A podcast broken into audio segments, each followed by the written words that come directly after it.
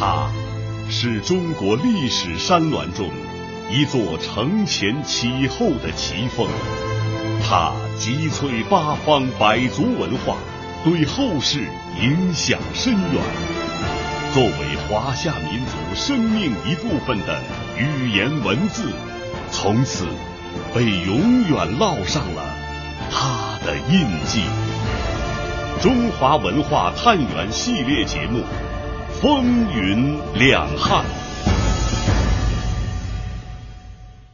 今天播出第三集《兴衰东汉》。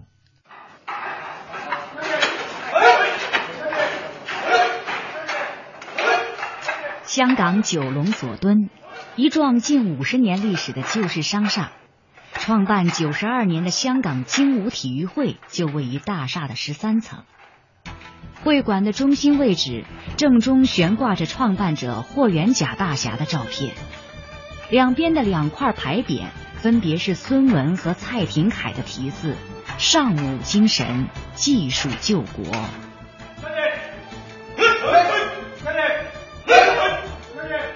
林炳天师傅是香港知名的拳师。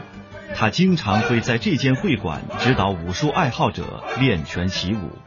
在他看来，中国功夫不仅讲究技艺，更崇尚武德。行抱拳礼就是习武必修的第一课。嗱，呢個咧，我哋左掌，左掌係第一個柳葉掌，我哋傳統叫做柳葉掌，喺我哋行抱拳禮。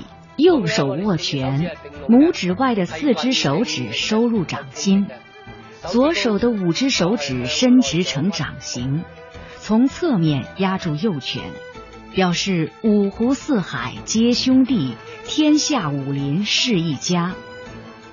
对于行走江湖的武林中人来说，抱拳礼彰显了一种谦虚团结、以武会友的精神。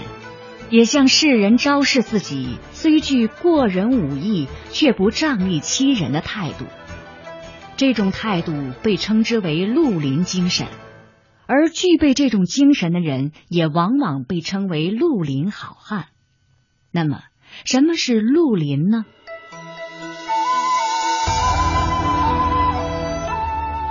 西汉末年，王莽篡位，建立新朝。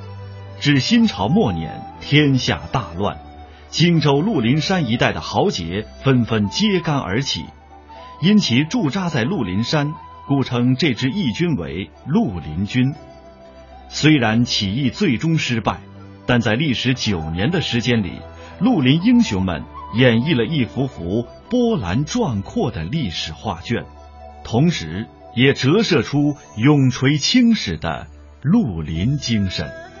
直到今天，中国武侠文化中仍然饱含对绿林好汉的崇拜和敬仰，而绿林好汉也成为了香港新武侠小说热衷描摹的对象。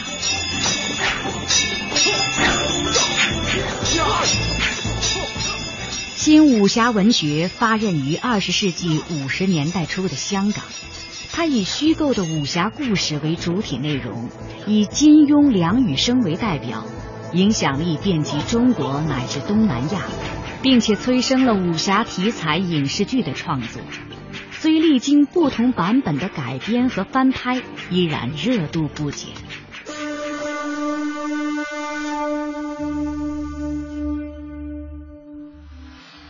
中国历史上的大汉王朝被史学家分为西汉和东汉两个时期，中间的分水岭正是王莽乱政篡权。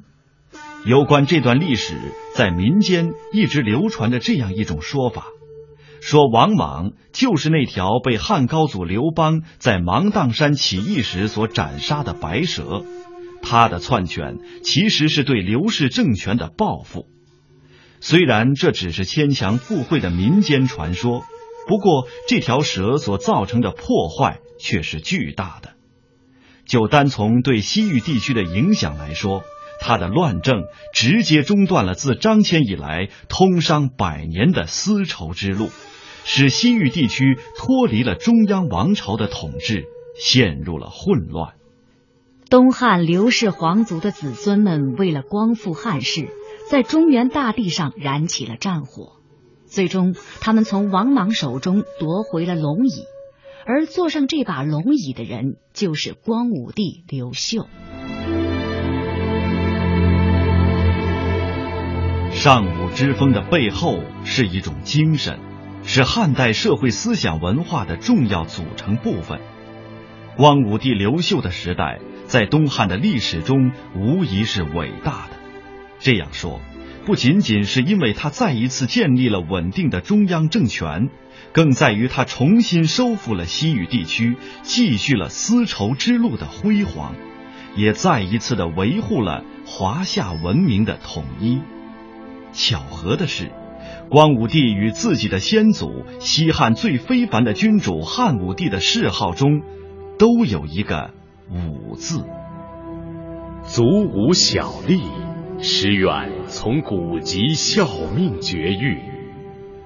庶几张骞，弃身旷野，昔未将列国大夫，尚能合击诸戎，况？臣奉大汉之威，而无千刀以割之用乎？这是《后汉书·班超传》中记载的班超上书汉章帝的一段话。我虽然是军中出身的小官，真的希望像古籍那样献出生命在绝地西域，希望像张骞那样死在开阔的原野。从前魏将位列一国大夫，尚且能怀柔团结各个少数民族，何况我今天养成大汉的声威，自己的才能虽微薄如钝刀，但尽其所能，未尝不可一用。班超上汉章帝书，表达的正是一种忠勇狂悍的尚武精神，也正是这样的精神，支撑着东汉初年的。赫赫武功。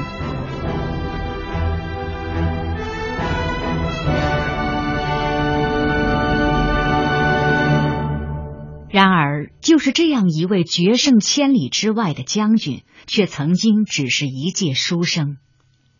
一千多年后，同为一届书生的胡汉堂同学，正在北京清华大学中国语言文学系攻读硕士学位。虽然是一个来自香港的时尚女孩，但却难掩对汉代文化的热爱。她最敬仰的汉代人物就是班超，而她对班超的了解是从两个成语开始的。嗯，我是从两个成语开始认识他的，一个是投笔从戎，因为班超最早的职业是为官府抄写文书嘛，但是嗯，那个好像不是他理想中的工作，所以他就会常常扔下笔，然后叹息的说。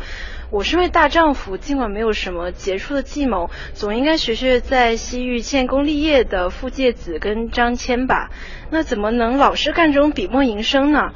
之后他就抓住了机会，真的在战场上建功立业，成为了一名有名的将军。还有一个成语，知道人就更多了，就是那个“不入虎穴，焉得虎子”。这句话也是班超说的，他是记录在《后汉书》里面。他就是说，不亲自经历一些危险的境地，就不能获得成功。这些成语其实我们现在一直在用，而且我觉得当用他们的时候，班超就好像活生生的出现在我们眼前，而他的精神也特别值得我们去敬仰。班超留给我们的不仅仅是两个生动的成语，他对于稳固东汉帝国的版图、促进当时中国与西亚地区的政治、经济与文化的交流贡献卓越。北京师范大学文学院教授李山，班超这个人最有一次最出名的一次，就是带着很少的几个几十个人到这个今天的应该在新疆的靠东部这个政权，当时匈奴也去拉拢他。所以他当机立断把匈奴的这些人杀死以后，对稳定这部分是起了很大作用的。稳定汉帝国在这儿的影响是起了很大作用。班超是幸运的，他在东汉最好的时期实现了自己万里封侯的抱负。然而，随着另外一群人的封侯，东汉的形势急转直下。公元一百五十九年，汉桓帝联合宦官一起诛灭了干政的外戚梁氏。汉桓帝将与他同谋的十三个宦官封侯，宦官开始成为东汉政权的主导力量。而宦官的腐败引起了士大夫的不满，他们与宦官发生党争事件。事件因宦官以党人罪名禁锢士人而得名“党锢之祸”。党锢之祸前后共发生两次，宦官将士大夫一党几乎诛杀殆尽。在党锢之祸的沉重打击下，士人内心矛盾开始激化，心态发生了急剧转变，从群起激昂的斗争转变为万马齐喑的消沉。香港科技大学人文学部吕宗立教授如此评价党锢之祸对东汉文人精神情怀的影响：东汉这个知识分子群体和这个统治者就是集团之间产生一个很大的裂痕，这就是党锢之祸，就是知识分子群体普遍受到外戚集团和宦官集团打压，而皇帝也基本上不站在他们这边，令他们有很有受到很大的挫折。所以在这种情况下面，他们一个是对政治权威失去信任，再一个就是对儒家的那些传统的观念，他们产生怀疑。国家大事你上面都不好干，为什么要我们来承担这个后果？所以这种倾向慢慢慢慢发生，变成那种个人主义强烈、为艺术而艺术这种文化思潮。那么这个在汉代已已经开始出现，在国家积重难返的情况下。儒家传统的治平思想已经难以实现，世人的志向转而向个体情志上寄托，价值取向逐渐倾向于个人品质的完善，借行乐而化解内心的优生优势之思。除此之外，在北京师范大学文学院教授李山看来，东汉汉赋的演变还有更深层次的原因。深层的问题是什么呢？我们说从道理上讲，汉帝国独尊儒术，他要一批儒生治国，相应的就给他们发放俸禄，发放权位。这些人逐渐就累积了自己的家产，累积了自己的世袭，累积了自己的这种个人的东西。所以东汉什么东西多？借字书多。我们如何延续我们这个家庭？这个考虑的多。另外上黄老，不是好老庄，是黄老，修身养性。如何把自己的生活做得好一些？实际上，东汉庄园经济非常发达，国家经济、小农经济日益破产，税源枯竭。所以这批士大夫在整个的这个慢慢慢转化的过程当中，逐渐考虑自己的东西多一些了。他的文学，所以不再给帝国写大赋。再再怎么写，一方面从文学来讲，你再怎么创作，你也不会写赋写过司马相如，写过杨雄了。哎，往别的地方发展发展。还有还有他的道路，所以这个他有文学自身的转换，另外还有士大夫的那种思考问题的方式，替这个人想的多了。你西汉的这个儒生啊，多多少少还是想问题很多的，上是为帝国考虑。像贾谊、晁错写文章，全是帝国的文章，大文章。东汉人写，哎，强调这个文章的情味，文辞优美不优美，语言是不是抑扬顿挫的，这些东西关心多了。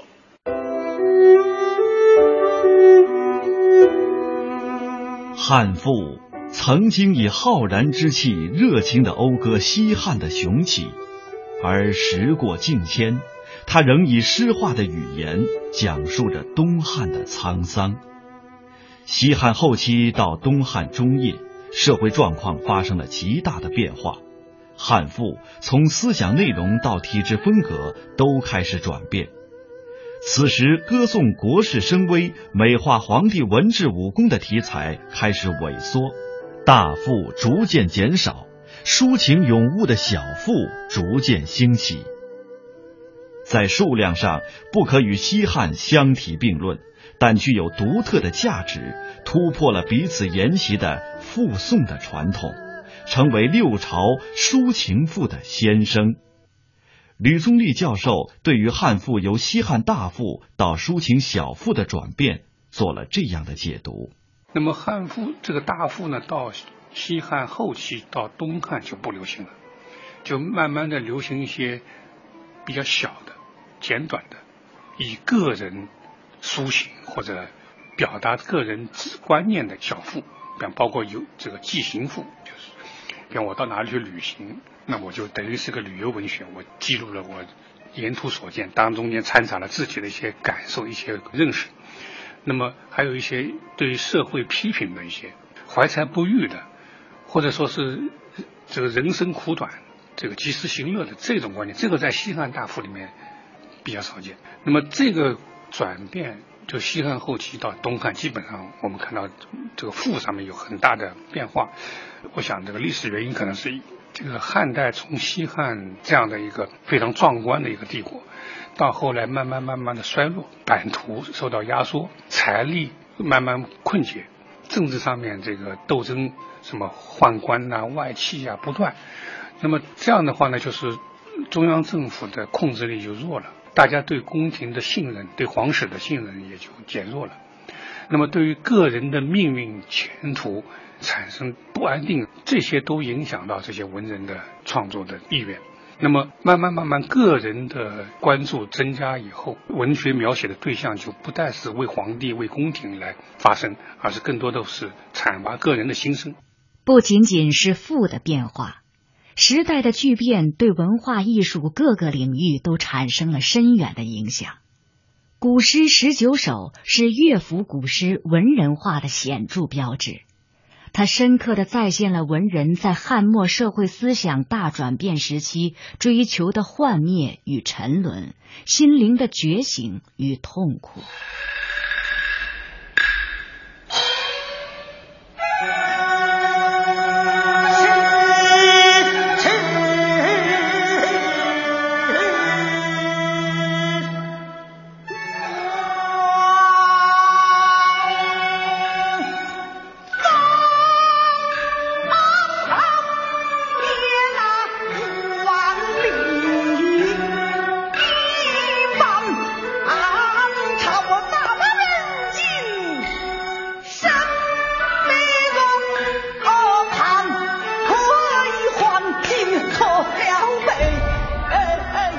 昆曲中著名的折子戏《夜奔》，是公认的昆曲生行最难演的一出戏。这个《水浒》中林冲被逼上梁山的故事，是一个英雄凄凉而又孤独的内心独白，唱词动人心魄。时指望封侯爷那万里班超，到如今生逼做叛国黄金，做了被主皇朝。唱他的是舞台上的林冲，而东汉的文人又何尝不是在暗夜里奔逃？他们的心中也许都有一个北击匈奴、平定西域的班超，但残酷的政治现实几乎把他们逼入绝境，以至于班超之后再无雄才。尽管东汉时期中国的人文与科技都取得了长足的进步。发明了领先世界的造纸术、浑天仪、地动仪，中医发明了麻醉术，写出了《伤寒杂病论》，但这些都没有挽回日渐衰落的国运。东汉终于被黄巾起义撕裂了摇摇欲坠的山河。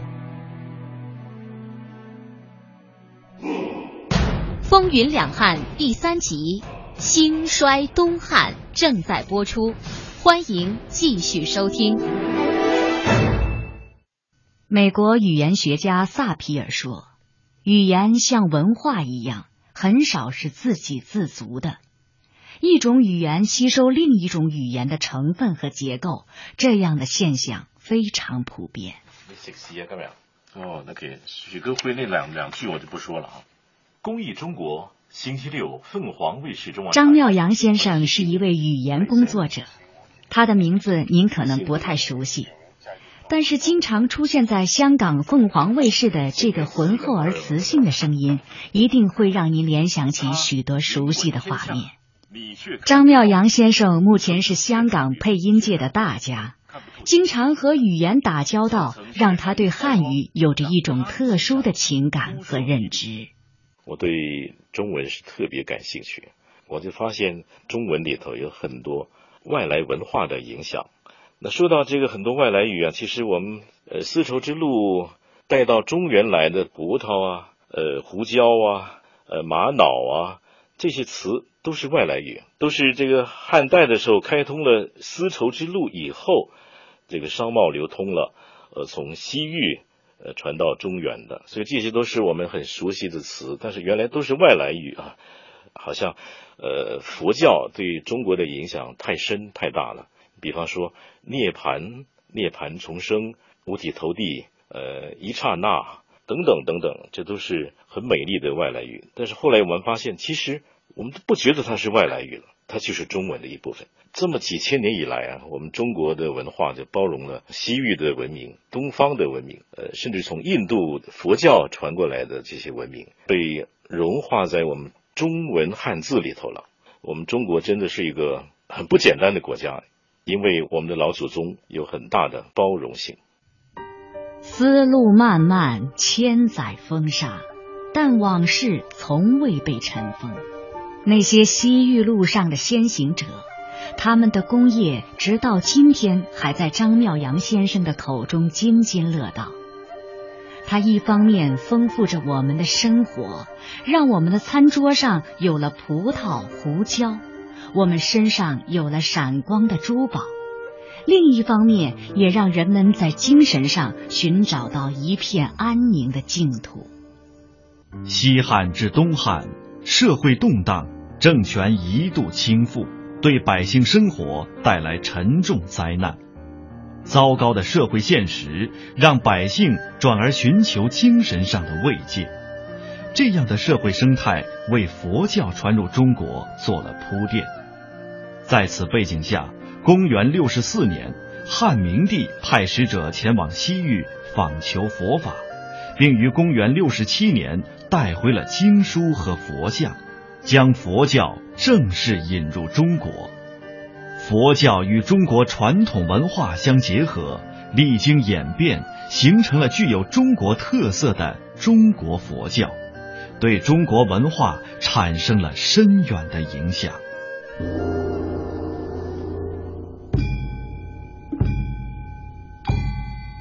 河南洛阳，历史上显赫一时的东汉都城，位于城东的白马寺香火绵延了一千九百多年，佛教东传的帷幕从这里徐徐拉开。这座被称为中国佛教祖庭的古刹，见证了佛教传入中国的历程。洛阳汉魏故城文物管理所名誉所长。河南省文史研究馆馆员徐金星先生为我们讲述了白马寺的历史。创建白马寺，根据许多书上的记载，大致是这样一个过程：东汉永平七年（公元六十四年），汉明帝夜寐南宫，做了一个梦，梦到一个高大的神人，身高丈六，自西方而来，在殿厅里飞绕，满身发光。汉明帝感到很奇怪，有一个非常了解古今的人叫傅毅，傅毅告诉他说：“西方有神，名曰佛，陛下说梦应该就是那个佛。”汉明帝听了以后，就派遣使者到西方取经。这么一个使者的团队由洛阳出发，大体沿着丝绸之路那个线路向西走。他们原计划是打算到。天竺就是印度，没到，到了大肉支，现在的阿富汗一带，遇到了两位印度高僧舍摩腾、朱法兰，看到了佛经、佛像，东汉使者就邀请两位印度高僧到中国来传教，两位印度高僧就和他们一块儿回到洛阳，为了这两位高僧翻译佛经、传教方便，特地为他二人。建了一座佛寺，然后这两个高僧就住在这里边，翻译佛经，创造佛教。因为相传他们是用白马驮载的佛经佛像到洛阳来的，这个寺院就叫白马寺。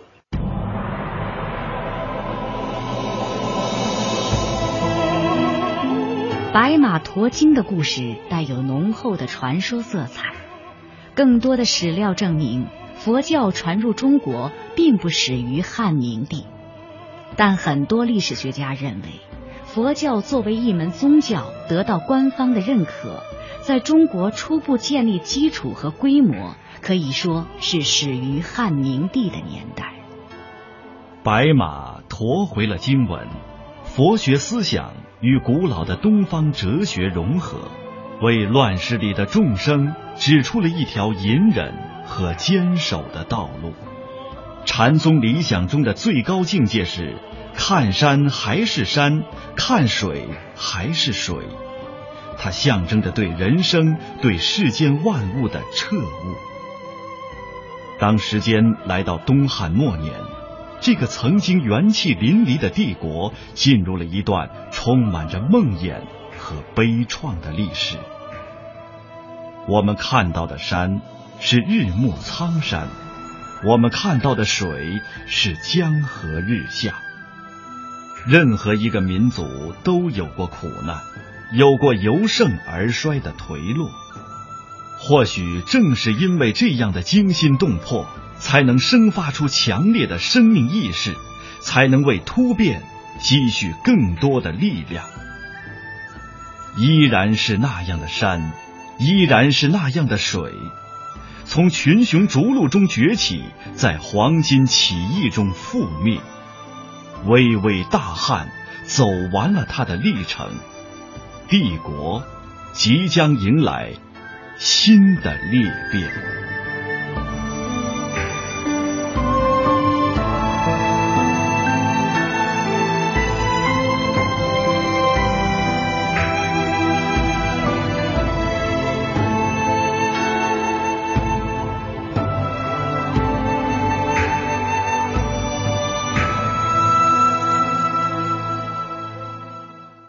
明天，请继续收听第四集《复兴永志》。